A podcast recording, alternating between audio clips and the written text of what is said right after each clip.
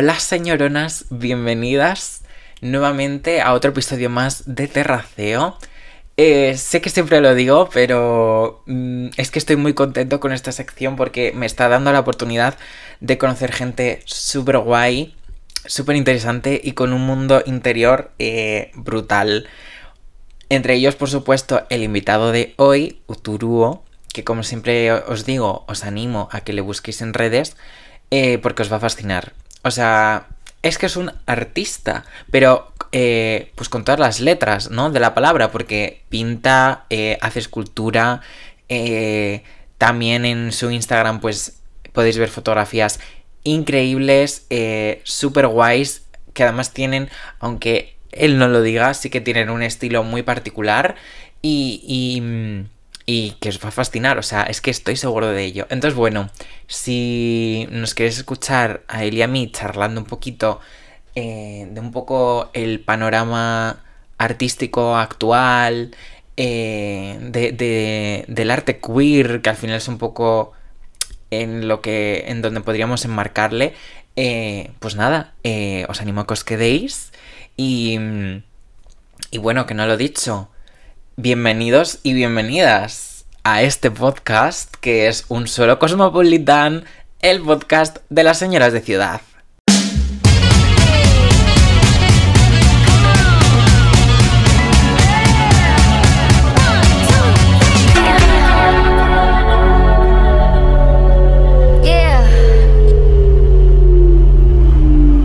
Pues nada, bienvenido. Em, te iba a, hacer la pregunta de, rigor que hago yo siempre eh, que traigo a alguien al podcast, pero eh, algo que primero eh, quiero que me cuentes un poco es porque esta semana está un poco cotilleándote por TikTok, que era donde más te veía, y como que se, te ha borrado todo. Sí, lo he eliminado todo. Ah, lo has eliminado tú. ¿Y eso? sí, pues no sé, la verdad que estaba un poco confuso con la dirección que estaba tomando con los vídeos y el foco que estaba teniendo, no sé, con, en general con el contenido que estaba creando. Me apetecía algo más artístico y que me representara más. Entonces al final decidí borrarlo todo y eh, dedicarle menos tiempo. No esperaba la visibilidad que estaba teniendo y no sé, intenté tomarme un espacio y mirar desde fuera un poco qué estaba haciendo y no me sentía muy, muy cómodo, la verdad. Ay, vaya. Jolín, pues eh, a mí me gustaba mucho, pero ¿vas a, ¿has decidido retomarlo o...? Sí, me gustaría subir vídeos, lo que pasa es que aún he, subido solo un vídeo, pero me gustaría subir vídeos más artísticos de mis cuadros, de mis ideas, en general de otro estilo, que no sea tanto TikToker y humor y vídeos hablando a cámara, que en realidad lo disfruto y me gusta mucho, pero siento que le estaba dedicando como mucho tiempo, mucha energía y que luego al final, no sé, no terminan de representarme tampoco del todo. ¿Pero porque te arrepientes después de subirlos o no te ves...? Eh, no, no es que me arrepienta en sí, pero sí que tengo alguna duda después, tipo, sobre lo que estoy haciendo o con qué intención lo estoy haciendo. Realmente yo empecé en TikTok eh, porque es una plataforma que da mucha visibilidad, a diferencia de otras redes sociales. Y yo este año es la primera vez en toda mi vida que, que toqué TikTok y que exploré la plataforma y efectivamente sí que, sí que da mucha visibilidad y es muy fácil darte a conocer o tener un vídeo viral. Y yo quería darme a conocer, pero sobre todo como artista, no como figura pública ni como TikToker. Hmm. Entonces, Claro, empecé a pensar un poco en el contenido que estaba subiendo, que en realidad no descarto tampoco en un futuro porque siempre me gusta hacer vídeos tontos y de humor y de cualquier otro aspecto, pero sí que quería enfocarlo a algo más, más artístico, que al final es lo que yo quiero hacer. Bueno, ya que estoy y te has como medio presentado, termino de presentarte porque mm, como que no he dicho oficialmente quién eres ni nada. ¿Quién soy? Buena pregunta. Eh, nada, me dedico principalmente a pintar. He estudiado técnicas escultóricas de talla en piedra. Me gusta mucho en general las artes plásticas y cualquier forma de expresión artística. Eh, he sido saxofonista, he publicado dos libros y en general me gusta mucho todo, todo lo relacionado con el arte. Y ahora me estoy centrando mucho en la pintura, en dominar la técnica, en aprender mucho y en expresarme mediante la pintura. Es principalmente mi foco ahora central. Y tu nombre, imagino, digo yo, a lo mejor me equivoco, no es tu nombre de pila, o sea, es tu nombre artístico, ¿no? Y yo me llamo Emanuel. Eh, mi nombre artístico es Uy, qué católico ese nombre, ¿eh? Sí, mis padres son ortodoxos. Um, it makes sense. Sí. Pues eso es mi nombre artístico. Realmente es un nombre que, que decidí ponerme en un momento de inspiración cuando tenía 14, 15 años y siento que me representa muy bien y me encanta. Lo utilizo para todo. Es como mi marca, mi nombre, no sé, me siento muy identificado con él. Es un poco raro. ¿Pero qué significa? No tiene un significado como tal, realmente es una amalgama de, de letras sin contexto y alguna diéresis rara y también por el toque estético, pero Es no que un tenía dudas, digo, no sé cómo se, voy a- cómo se pronuncia así, uturuo, uturuo. Uturuo, Uturuo, ya, mucha gente sí, da lugar a confusión, cuesta un poco pronunciarlo así a priori. ¿Y qué se pide, y qué se pide uturuo en una, cuando se va con sus amigas de terraceo, ¿qué es lo que se suele pedir? Que esta es la pregunta que le suelo hacer a todo el mundo en, en esta sección. Porque dice mucho a las personas lo que se pide uno. dice mucho, yo creo que dice mucho que diga que en general no tengo amigos y que en general nunca salgo a tomar algo a una terraza. También. En todo caso, yo creo que me pediría un chole o un zumo de melocotón, que son mis favoritos. Un chole, has dicho. Sí, un chole, el batido de chocolate, el cholec. Sí, ¿eh? Ah, vale, cholek, cholek. Ah, sí, pero es, sí. no- es lo mismo que el cacao lat, ¿no? ¿O no? Yo creo que sí, yo creo que sí, ¿no? Diferentes marcas, pero sí, sí. Es que en plan hubo uno eh, que me, que me dijo que lo que se pedía era un cacao lat. Pues yo, sinceramente, jamás en mi vida me he pedido uno. No sé si es que en Madrid se estila mucho menos, porque ese chico era, era eh, de Cataluña. O sea que. Puede ser. Porque tú eres de Valencia, ¿no? Soy de la comunidad valenciana, soy de Orihuela, que está en la comunidad valenciana. Y bueno, o sea, ya un poco eh, preguntándote, em, ¿cómo te definirías como artista que más o menos lo has mencionado y en quién te, en quién te inspiras o en qué? Porque he visto muchas de tus obras y, eh, o sea, imagino de dónde bebes, pero prefiero que lo digas tú. Yo creo que tengo más referentes en el inconsciente que en la realidad, o sea, no, no considero que tenga referentes como tal, ni haya personas que, que siga muy de cerca o vea lo que, lo que hacen para yo tomar referencia o... No lo sé, yo creo que será algo como mucho más inconsciente. Sí que tuve un primer referente a nivel artístico durante toda mi vida y creo que ha sido el único, que es una chica rusa que se llama Seidlina. No sé a qué punto es muy conocida Creo que sé quién es, que es una chica como rubia, que se parece a Billie Eilish un poco, se da un aire. Sí, pinta, pero lo suyo son fotografías artísticas, como montaje de fotos artísticas super guays. Y creo que era la, es la única persona que siempre he seguido muy de cerca desde pequeño, que he visto mucho a nivel estético, como que me encantaba. Y se ve en mi Instagram, en mis fotografías, que yo intentaba reproducir un poco el modelo de, de plasmar mediante la creatividad un escenario de fantasía y cosas así por el estilo, que nunca lo conseguía por los recursos, pero lo intentaba y también pinta y no sé, siempre me ha gustado mucho.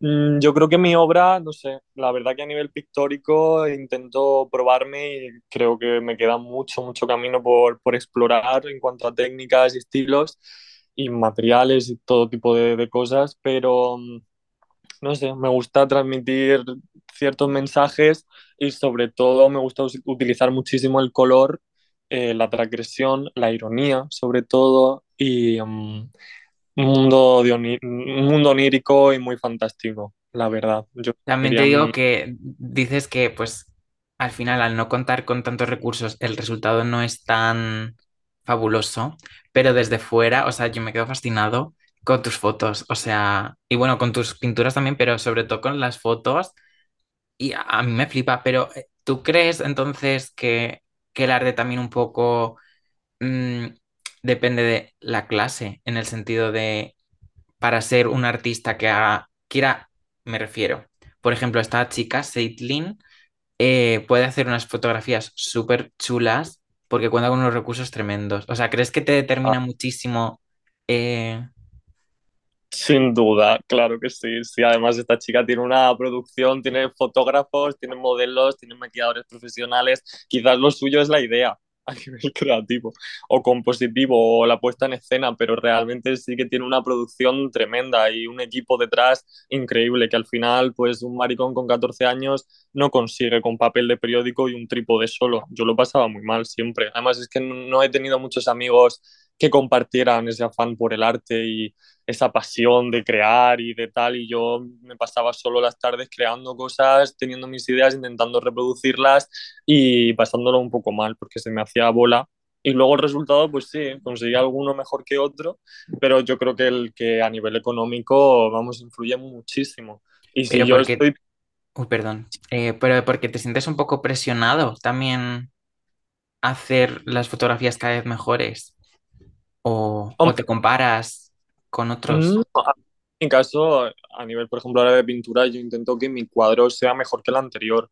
Al final es mi Mm. propósito, que haya mejoría, que se vea el esfuerzo, que se vea el trabajo y aspirar todo el rato a superarte tú a ti mismo, no en comparación con nadie más, sino dentro de tus capacidades y tus habilidades, porque, bueno, todo el mundo tiene diferentes capacidades y no todo el mundo está en un mismo nivel, pero eso está bien. Yo creo que hay que explotar el máximo y la máxima capacidad que uno tiene. Y mm, nada, respecto a lo de los recursos económicos, yo, por ejemplo, sí que me siento muy limitado a crear obras de arte, porque me encantaría hacer alguna escultura en bronce, pero claro, Mm. ir a una exposición, pues vale dinero, un dinero que no, no se tiene. Entonces también hay que priorizar y yo ahora mismo me centro mucho en la pintura porque me siento con total autonomía, no necesito de nadie. Al final la pintura y un lienzo pues no, es, no termina de ser tan caro y es mucho más el trabajo y las horas que le dedicas que, que el dinero que hay dentro de, de la obra.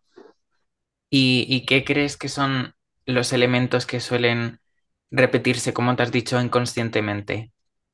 Normalmente, que suele aparecer en tus obras, para que la gente se haga una idea? Yo, yo es que creo que lo que más me define es el uso del color.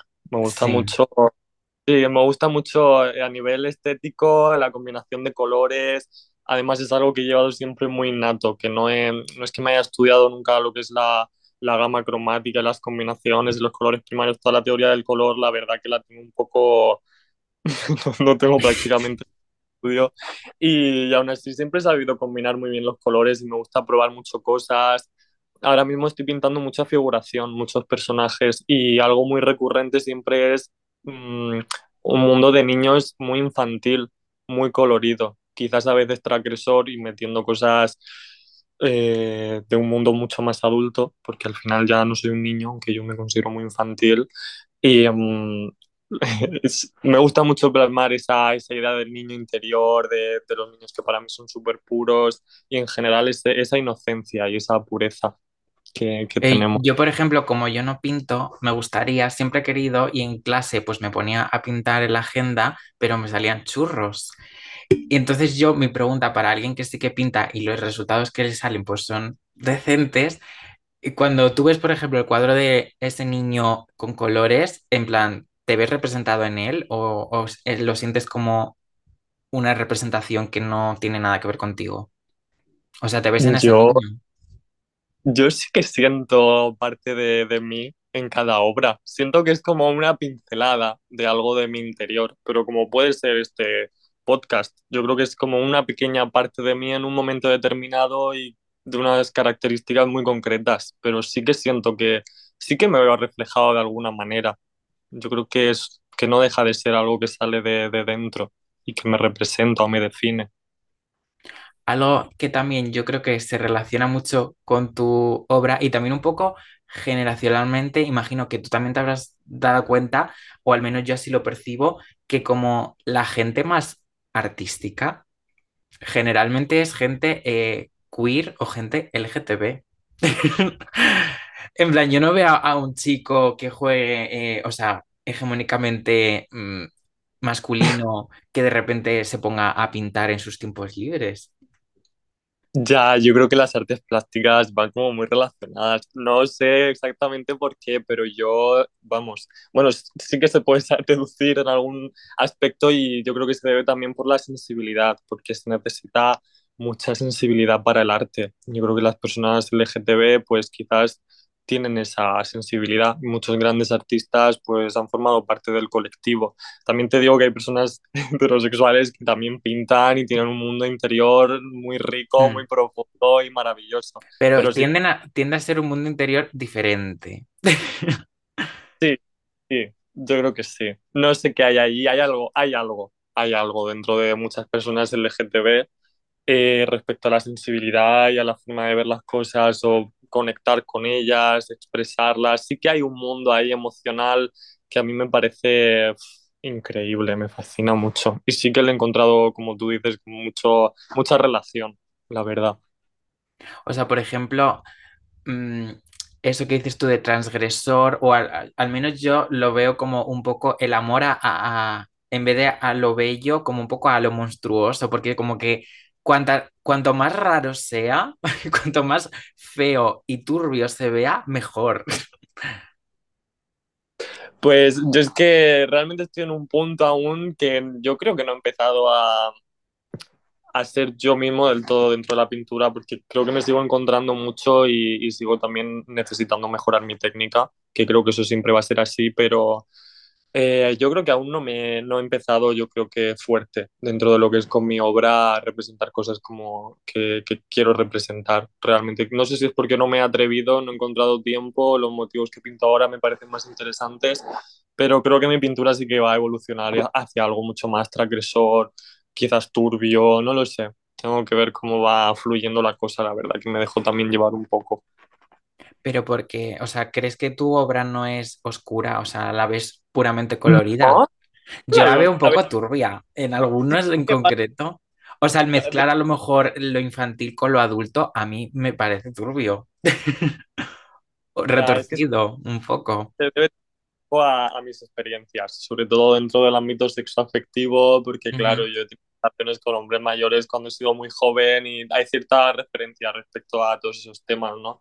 Y bueno, tengo un cuadro que se llama Lolita, que creo que ni siquiera lo tengo colgado en ningún sitio, pero sí que tengo ciertas referencias a ese aspecto, ¿no? De, de una parte tuya que a lo mejor pierdes o de, de ser inocente y mezclar ciertas cosas. De hecho, eh, toda mi... Nunca he hablado de ese tema así de en mucha profundidad, pero toda mi colección de la hora del té trata realmente sobre una relación intergeneracional y fue mi manera de sanar un poco una herida que tuve en una mala experiencia con, con un hombre que me doblaba la edad. Y, y realmente si, si, te pones a pensarlo, eh, la historia y los cuadros, a través de los cuadros sí que puedes hacer una interpretación bastante clara.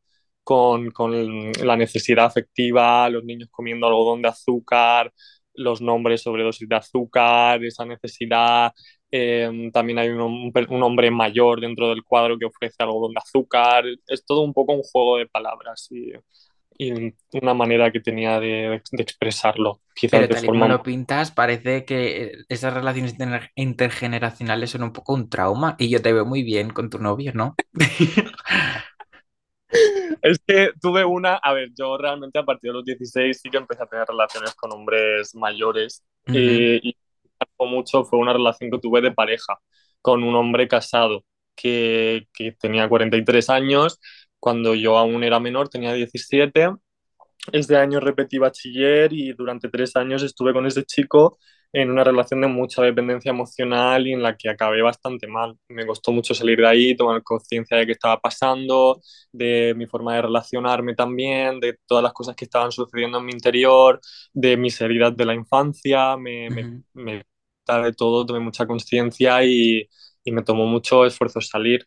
Realmente yo no creo que las relaciones intergeneracionales tengan que ser abusivas, ni mucho menos. Y es cierto que ahora mantengo una relación con un hombre también mayor y um, eh, realmente me siento súper bien y es una relación muy sana. Y yo creo que una relación que parte del respeto y desde el compartir y, y que no haya un abuso de poder. Eh, no sé, al final yo creo que son las, las consecuencias de la acción lo que dice si es en sí algo nocivo para ti o algo positivo, pero si la presencia de una persona en tu vida solo la mejora y te da más calidad de vida y, y te enriquece y te aporta y te ayuda y te favorece y te hace sentir genial, realmente yo creo que una relación intergeneracional no es nada, nada malo, realmente. Es que además justamente en Twitter porque creo que no estás mucho, ¿no?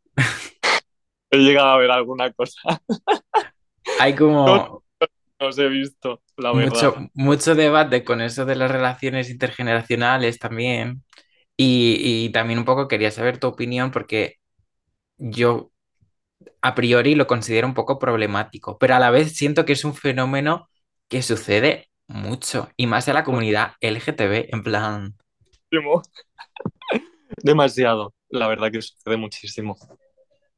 O Sí. sea, entonces tú comparando la relación que tienes actualmente con la anterior, o sea, por ejemplo, ¿cómo ves esa relación anterior? O sea, ¿entiendes lo que se habla de lo de las relaciones de poder y todo eso? O... Iba. Era una rela- Pero es que también es cierto, es cierto que ese tipo de relaciones también te puede pasar. Vale, las circunstancias no son las mismas, pero ese, esa misma relación con esa misma dependencia, ese mismo trato, te puede pasar con una persona de tu edad o de dos años de diferencia de edad. Es cierto que las circunstancias cambian muchísimo y, llega a sorprender que una persona de 40 años pueda tener menos inteligencia emocional o menos responsabilidad afectiva que una persona de, de 20 pero sí que pasa, sí que pasa y sí que esas relaciones sí que pueden ser muy peligrosas y depende del grado de madurez que tengas y de lo consciente que seas de la dinámica que hay en la relación, puede ser muy peligroso totalmente yo he tenido una mala experiencia y seguro que muchas personas han tenido malas experiencias. Y también viendo en perspectiva las relaciones que yo tenía a nivel sexual con otras personas, pues también siento que siento que, que, eran negativas y nocivas para mí, más es que yo no lo sabía, tampoco sabía con qué finalidad tampoco estaba teniendo yo ese tipo de relaciones. Yo creo que al final tomar conciencia de las heridas que tienes, que, que, buscas en ese tipo de relaciones, la verdad que yo lo tuve muy fácil porque no me fue muy difícil descubrirlo. De alguna manera como que le veía mucho sentido y me daba cuenta de la necesidad afectiva que podía tener y, y que quería recibir por parte de alguna otra persona. Entonces intenté ser consciente y sanar mis heridas. Pero de alguna manera te arrepientes o sientes que responde a tu yo de ese momento y por tanto No no. me arrepiento en absoluto. Yo creo que era una que a vivir para aprender de ella. Me hubiera gustado que las circunstancias fueran diferentes. Haber no haber pasado por X circunstancias, sí, me hubiera gustado mucho, pero no me arrepiento en absoluto. En ese momento lo hice desde la perspectiva de la que lo hice y no siento tampoco arrepentimiento. Creo que lo último que tengo que hacer es sentirme mal conmigo mismo por una experiencia que, que era de alguna forma muy inocente y y que me derivó ciertas cosas negativas, pero no siento que deba sentirme mal por ello, sino aprender y empoderarme y ser más consciente, simplemente. Pero ¿no crees que es como un poco problemático el hecho de que a raíz de esa relación hayas perdido un poco la inocencia? Eh, um, no, No. mm, no, no. Yo es que la verdad que me lo suelo tomar todo como que muy bien, la verdad. Todas las cosas me las tomo bastante bien, bastante de forma muy tranquila. Y a ver, es cierto que siento que en ese momento quizás eh, ciertas vivencias, tengo un cuadro que se llama Precoz también dentro de esa serie, eh, fueron como muy, me adelanté mucho a, a, experimentar ciertas cosas y a vivir ciertas otras y, y bueno, pero no, no, no, me siento mal ni me siento, simplemente creo que ha sucedido de una manera y, y, ya está. Y yo creo que eso es irreversible, no tiene tampoco mucho sentido que le dé la vuelta a eso, pero yo sí que me siento una persona bastante inocente también. O sea, no inocente en el sentido de ingenuo, sino inocente de que aunque tengo la capacidad de ver la maldad o las malas intenciones de X personas, eso no me impide verlas con, con amor y mucho más allá de eso y poder aceptarlas de la manera en la que son, sin involucrarme con ellas, claro. Pero eso no me impide seguir siendo inocente. Yo creo que, que sí, que O sea, es además, así. por así decirlo, es como que has conseguido casar como esas dos partes de ti, en plan la inocente y la adulta, como... Yo creo que la inocencia se asocia mucho a, se suele ver como en los niños, donde los niños son Mm. inocentes, los niños tan inocentes como tal. Los niños lo que son es un poco, esa inocencia proviene de su ingenuidad, porque realmente desconocen lo que hay.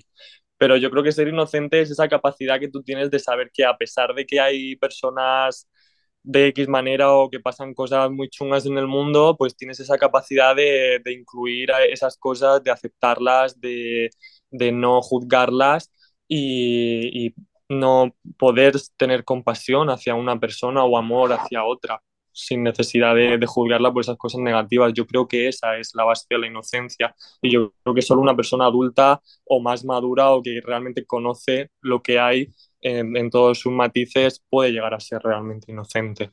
También te digo, eso que decías de la sensibilidad y todo eso, o sea, se resume un poco lo que estás tú explicando, rollo, que al final es básicamente tener un poco de inteligencia emocional también, que es un poco lo que le falta a X colectivo. O sea, es que me, me estoy acordando de este fin de semana que estaba en el metro y...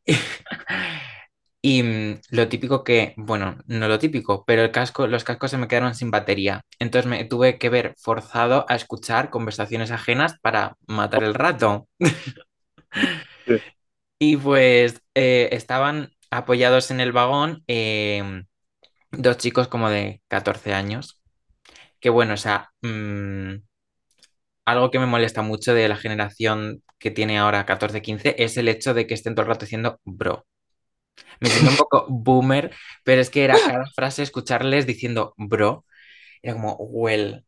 Y bueno, Pero el caso, dime, dime. pero, que también es muy de gente hetero realmente. Eh, pero no te creas, eh, también, también se escucha entre en otros colectivos como girls and gays. Pero que sí, sí, sí, eh, yo lo he escuchado.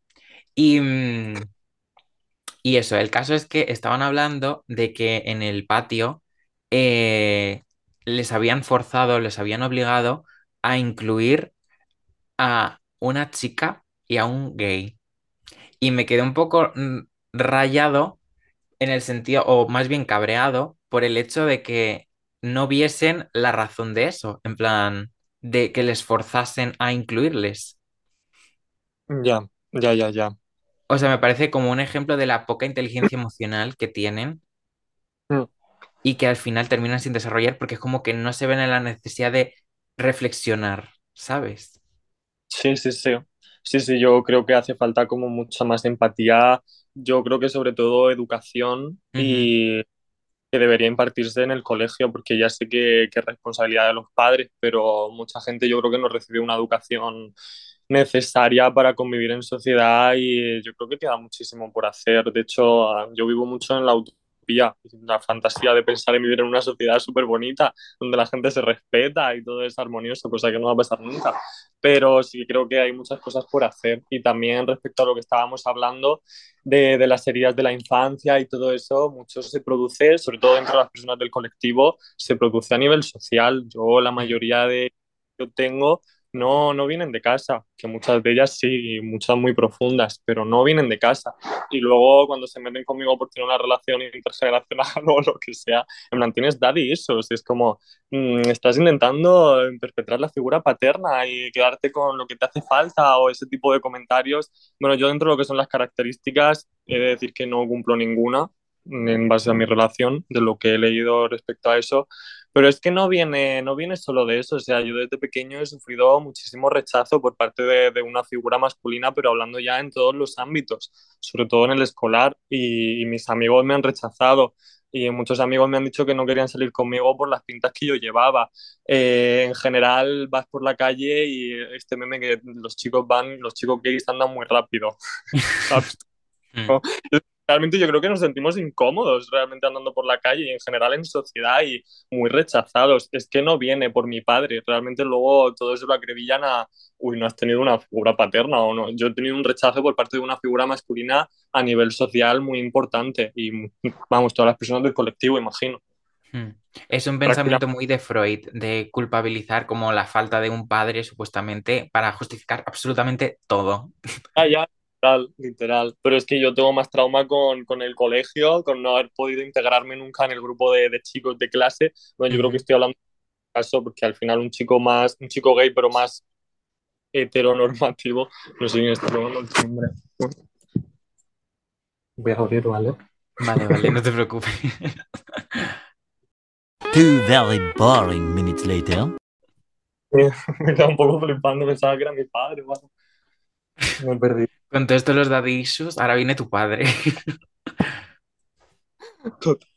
Hombre, con mi padre yo también he tenido mis, mis movidas, pero es que también, por ejemplo, me ha afectado como mucho más también la figura de lo que es mi abuelo, porque al final mi padre se pasaba el día trabajando y yo realmente no es que haya tenido una relación traumática con mi padre, es que más que esa relación he tenido un poco de ausencia realmente. Mi abuelo es el que me cuidaba de Ujú. pequeño, me trataba súper mal, me insultaba mucho desde que era un niño, pero porque él es así, no porque yo fuera gay ni afeminado, me insultaba mucho y con el paso del tiempo él, yo siempre he vivido con él en mi casa y acabaron, se tuvo que mudar, se tuvo de mudar porque estuve a punto de ponerle una orden de alejamiento y a mí en mi propia casa me insultaba, me decía de todo. Y ahora cuando me ve por la calle se santigua cada vez que me ve pasar. Sí, sí, es súper fuerte. Qué Em, fuerte. Sí, sí, y en general, pues es lo que te digo, yo he tenido amigos en el instituto y yo he estado ilusionado, ya te digo, en el colegio no me pude integrar nunca en el grupo de chicos, luego he tenido pues eso, algún amigo que he salido con él a la calle y me vio con algún bolsito o alguna cosa y me dice, si no vas a tu casa y lo dejas, no salgo contigo. Y dije, ¿de verdad? Y me dijo, sí, yo iré a mi casa llorando, no dejé el bolso, pero me fui llorando. Prioridades, choices. Y mucho rechazo en general por parte de la sociedad y sobre todo una figura, porque al final las, las mujeres o la figura femenina se convierte también un poco en, en tu aliado en ese aspecto y al final el cliché del maricón que solo se rodea de amigas, es como pues sí, sí. Así que yo creo que todo... al final los chicos eh, ciseteros se creen un poco los dueños de, del colegio, en plan, los dueños del patio, porque saben que en, en la vida real, lo que es fuera del colegio, también son los dueños de todo. O sea, en plan, con esto de la anécdota que te digo de los dos chicos que estaban hablando, eh, era la sensación de pensar que ellos son los dueños de lo que se hace en el, en el patio y es como, no sé, o sea, eso es lo que me dio más rabia, el, el sentir que es como, pero si es que el patio es tan tuyo como de la chica y del gay. O sea, totalmente, totalmente. Pues es que bueno, luego los privilegios y, y esas cosas pues se ven, se, se reflejan mucho en el comportamiento luego de, de las personas. Pero bueno, y no te he preguntado, em, porque ahora es como que se estila mucho esa pregunta, eh, que cuáles son tus pronombres o cuál es tu género.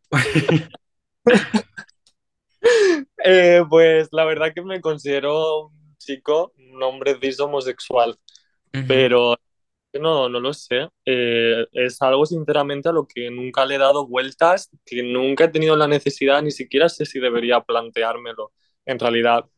Pero yo por, por algo como más funcional y más para desenvolverme en sociedad sin ningún problema, yo digo que soy un chico, digo que soy gay y ya está, y me viene muy bien. A mí me trata muchísimo en femenino, porque me he visto con ropa que se entiende de mujer y tengo una pinta también, soy un chico andrógino, entonces muchas personas yo creo que para no faltarme al respeto o no ofenderme, piensan que, que soy una mujer o algo y me tratan en femenino. Dicen, ay, pasa guapa, o qué alta estás, y me trata mucho en femenino, tampoco me importa, pero realmente es algo que no me planteo y creo que entraría muy bien dentro de, de considerarme una persona no binaria, queer o lo que sea, pero sinceramente es que creo que no, no he tenido la necesidad de, de identificarme con nada y siento que trasciendo mucho de todo el tema de, de los géneros y...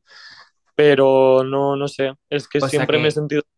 para ti la, un poco sí, la cuestión del no binarismo es un poco... Eh, yo creo que sí hay personas que sienten la necesidad, por así decirlo, de, de hacer ese statement y considerarse no binarias, porque al final es cierto que, que el género pues, es un constructo social, siempre se dice lo mismo y es así. Ujú, Y al final, pues es verdad, yo no encajo dentro de la figura de, de hombre en sociedad y quizás tampoco en la de mujer, o en la de mujer encaje mejor, pero yo creo que no por eso tengo que identificarme como otra cosa. Es que simplemente me considero un ser humano y yo creo que hay que mirar de, de los géneros también. Yo creo que hay que calificar a las personas por su competitividad, su inteligencia, su- sus dotes, más allá que por el sexo. Es que como que se tiene muy en boca siempre. Y yo creo que el sexo interfiere en ocasiones muy puntuales, como es una relación íntima. Más allá de eso, a nivel social, ¿qué más te da? En plan, cada persona cómo se sienta, cómo se deje de sentir. El tema de los pronombres me parece muy bien, cada persona con lo que se sienta cómodo, pues nos referimos a ellos en ese término y, y ya está Yo, yo, pero yo yo coincido total, o sea, me parece total- totalmente respetable, aunque también te digo, o sea, el tema del no binarismo se me viene a la mente Demi Lovato y mm, espero que no haya ningún fan de Demi Lovato escuchándome, pero es que llega un punto que esta mujer, o bueno, ahora Ah, sí es no, no, mujer, pero en su momento era Demi Lovato. y es como que me parece un poco camuflar lo de los pronombres y la importancia que tienen como un simple disfraz. Es como, hoy me siento mm, muy they, hoy me siento más she. Y es como... Pero es que Demi Lovato, la pobre, con el historial que tiene de, de todos, es que cada vez que me he visto algún documental de ella, yo en realidad siempre la he seguido bastante de cerca porque siempre me ha dado mucha curiosidad su, su problema con las drogas y luego el, el desastre de, de, situaciones que ha vivido y la última que vivió fatal. Entonces yo no mm. sé ya cómo el tema del género. A mí, yo sí que mm, leí esa polémica, me enteré en su momento de que dijo que se consideraba no binaria o algo así, ¿no? Y luego dijo que ya no eh, que la que la trataran en femenino era eso, ¿no? Sí. Eh, no lo sé, realmente. Es que yo creo que cada persona, de verdad, pienso que cada persona es única e irrepetible y yo creo que más allá de la sociedad, el sentimiento que tiene cada persona y la, la, manera de expresar su feminidad, su masculinidad, no sé, todo, yo creo que es muy individual y creo que cada persona es un mundo y creo que podemos inventar orientaciones sexuales tantas como personas hayan. Realmente yo creo que la expresión y todo es muy relativo. Yo creo que, que las etiquetas son necesarias, pero hasta cierto punto. Como que hasta cierto punto.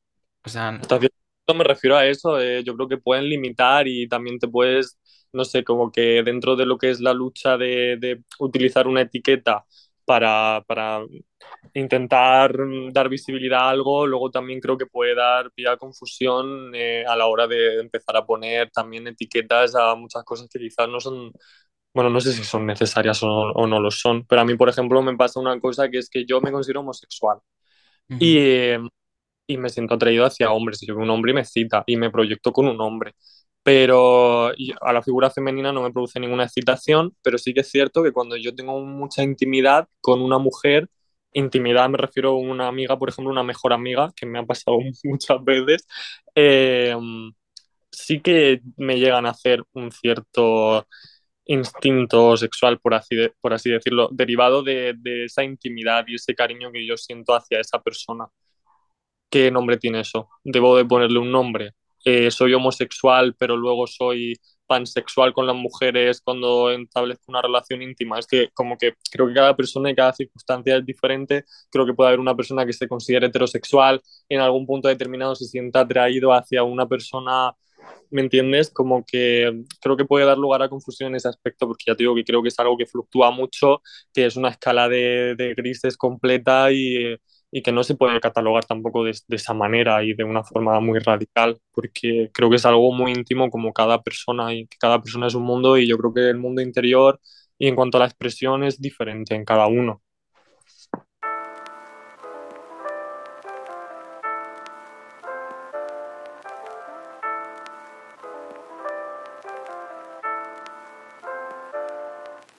Pues ya estamos de vuelta.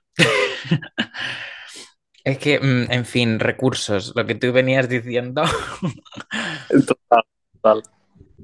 Ya, ya no sé ni por dónde ibas. O sea, era un poco la idea esa de que, mm, de que cada ver. uno un poco debe definirse a, a su manera sin necesidad de tantas, tantas, tantas etiquetas, ¿no? Sí, yo creo que son necesarias para la lucha que podemos tener dentro del colectivo y reivindicar nuestros derechos, que al final es súper importante. Pero también creo que, que, es importante ser... Es que no me gusta tampoco teorizar mucho sobre estas cosas porque no me siento tampoco muy informado. Yo realmente soy una persona que, que este tipo de cosas realmente es que no, no me como el coco con ellas. A mí me gusta relacionarme con todo el mundo desde el respeto, uh -huh. la tolerancia, la aceptación y creo que es la forma más inteligente que puedo que puedo tener de, de, relacionarme y de convivir en sociedad. Luego no sé muy bien ni lo que digo ni lo que dejo de decir. Es que realmente ya te digo que no siento que esté muy informado. Yo son cosas que ni siquiera me planteo mucho. Creo que sí que es importante luchar y reivindicar muchas cosas porque está claro que a, dentro del colectivo yo no me siento tampoco del todo cómodo en sociedad. Hay muchas cosas que no, que no están bien. Pero ya te digo, yo me siento muy bien en el sentido de que me relaciono con todo el mundo igual, desde el cariño, el respeto, y creo que todo el mundo debería hacer lo mismo, simplemente. En verdad te sales también un poco de lo socialmente aceptado a día de hoy con las redes sociales, en plan, porque siento que especialmente a, a la gente LGTB se le exige unos conocimientos, eh, vamos, de doctorado sobre estos temas, rollo, si de repente, eh, pues eso, pinchas un poco y te dices algo eh, mínimamente erróneo, eh, todo el mundo se te va a echar encima, en plan, ¿qué has dicho? No sé cuánto. O A lo sea, que es mejor que te da sí. exactamente igual. En Es que a lo plan, mejor sabe mal porque no quiero que alguien me escuche y diga, joder, es súper importante las etiquetas. Y yo estoy diciendo, "Ay, no, las etiquetas hay que llevar cuidado. Realmente no, no, no dictamino nada y no digo nada porque intento teorizar un poco la idea que yo tengo. Pero es que parto de, de esa base de que para mí es importante relacionarme, el respeto, el cariño.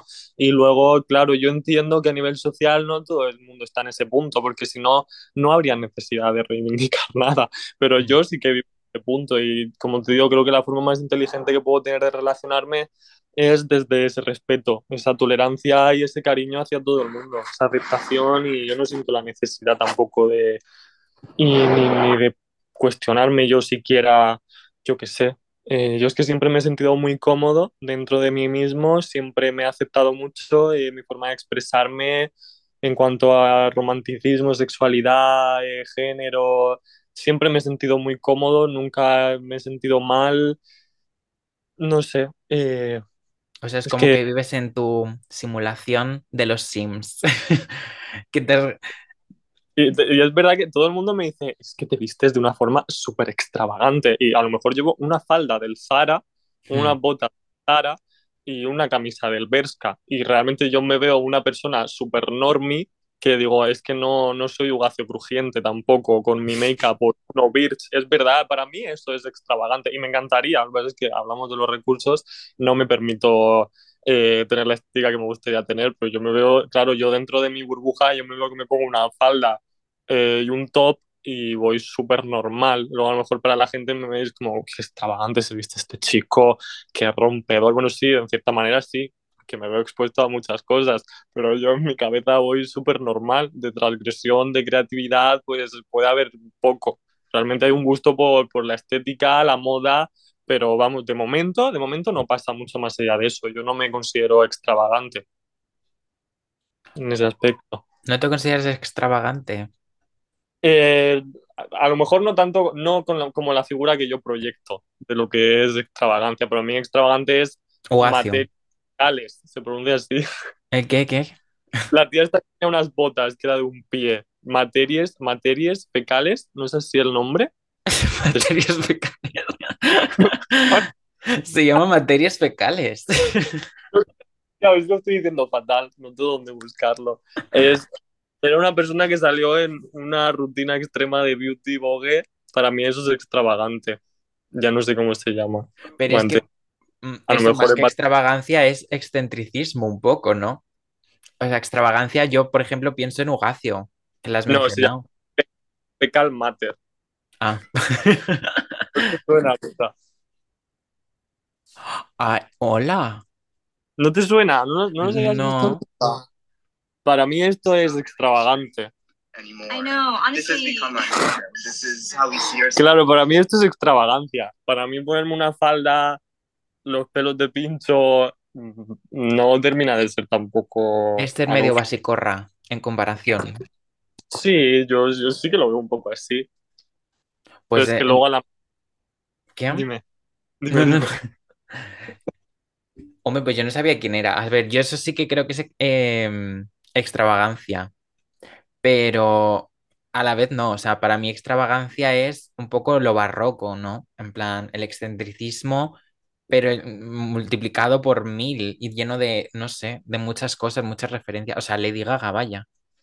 Me digas que es genial. Hombre, yo mi figura artística sí que la proyecto como Juno Birch a nivel maquillaje. Me encantaría ser un personaje que fuera todo el día de un, de un color diferente, por mis cuadros también, porque solo pinto personajes de colores. Y, y tener un, ser una reencarnación también un poco de María Antonieta. Llevar todo el día una peluca barroca, algo muy barroco, pero también mezcla- mezclado con el futurismo. Eh, sería como mi estética ideal del día a día. Para mí eso sí que sería Muy, muy, muy básica. Ojalá llegue a ese punto en mi vida. No tengo dinero para una peluca barroca, pero ojalá llegue ese momento. Y de alguna manera, o sea, de alguna manera tu yo artístico ¿lo, lo podrías considerar drag o no? Sí, sí, sí, totalmente. Yo creo que al final acabaré siendo super drag queen, pero sin catalogarme como drag.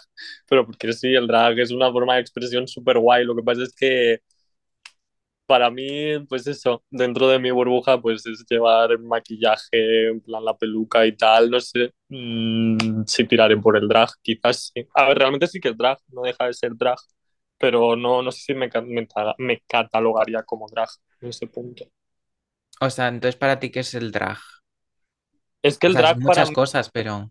a lo mejor es también lo que es en sí la acción de, de ser drag, más, más allá de la estética, sino con la finalidad de representar a lo mejor un personaje o un- una finalidad como más artística de un show. A lo mejor para mí el drag también va más ligado a algo más allá de lo que es puramente estético, que al final creo que es un poco a lo que yo aspiro. Realmente creo que sí, toda la vida ser un personaje, pero no sé hasta qué punto. Sí que, sí que entraría dentro de la categoría de drag. Ujú. O sea, yo creo que, o sea, te estoy como entendiendo. O sea, yo creo que externamente tú crees que se pueda concebir como drag, pero yo creo sí, que tú internamente lo concibes como otra parte de ti mismo y no como un, un personaje, vaya. Sí, sí, sí, totalmente. O sea, yo ya soy Uturuo y yo ya tengo mi... Soy un personaje, sí, probablemente siempre sea un personaje, pero claro, yo el drag quizás lo veo más después de ver RuPaul y no sé, quizás lo veo como algo más allá que algo estético. No sé, es que en general yo me considero un artista. Lo de drag me sigue pareciendo una, una, una etiqueta más. O sea, que no crees que los drags son artistas. Te van a cancelar. Claro que sí, además, unos pedazos de artistas. Yo creo que el drag está infravaloradísimo. Y mm, no tiene la sensación, a ver, quizá también porque en parte yo vivo un poco en una burbuja, pero ¿no crees como que el drag está llegando ya a lo mainstream? O sea, por Eh, ejemplo, S- Samantha Hudson colándose en todos los espacios eh, públicos. Yo creo que sí que, que quizás está llegando a, bueno, y también RuPaul, la aparición de RuPaul en España, que ha sido genial. Sí, yo creo que sí que puede ser que se esté como visibilizando mucho más o teniendo como mucho más referente drag y me parece genial. Yo creo que también está avanzando, bueno, espero que esté avanzando de alguna manera como más rápido y, y sí que se incluya dentro de todo lo mainstream. A mí me parece genial. Yo, yo quiero que sea así. ¿Y no crees que pueda haber como un retroceso? A veces yo tengo esa sensación, rollo, me que da miedo al, pensar al, al estar como sobreexpuestos, como que siento a veces que hay gente que le está chirriando mucho, ¿sabes?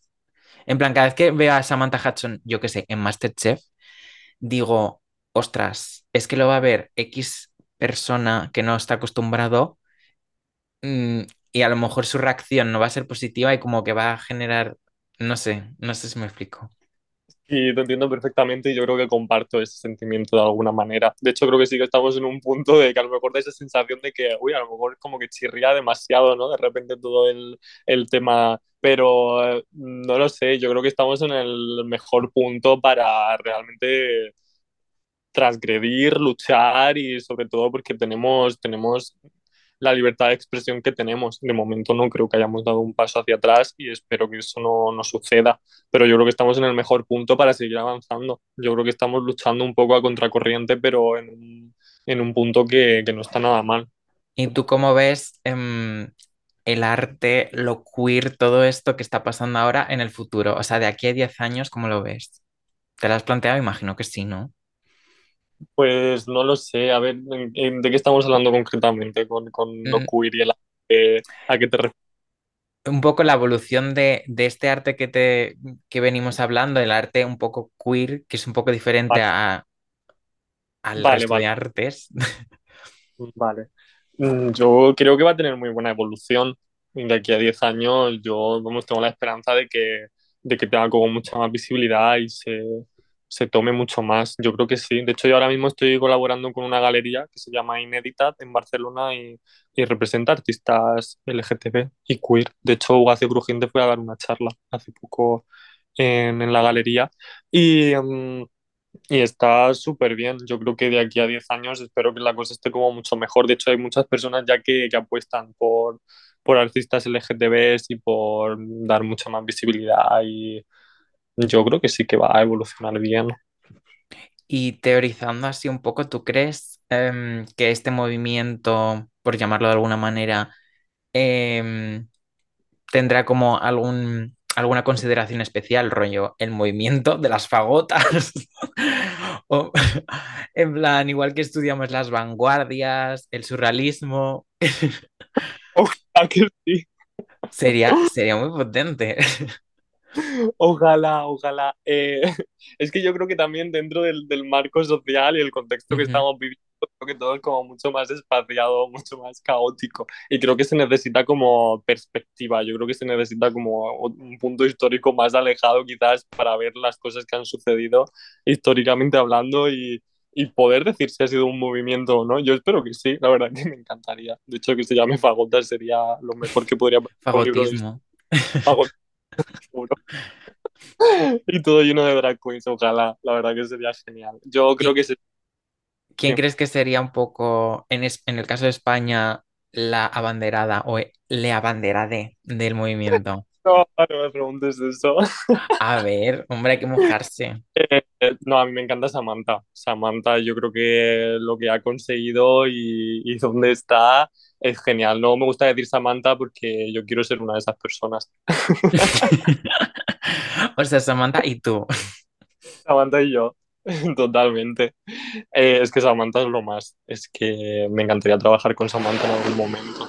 Y, y yo espero que mi trayectoria vaya en una buena dirección. Samantha es que es súper joven, no sé si tiene mi edad, o yo, yo tengo 21, no sé si tiene 21 o 22.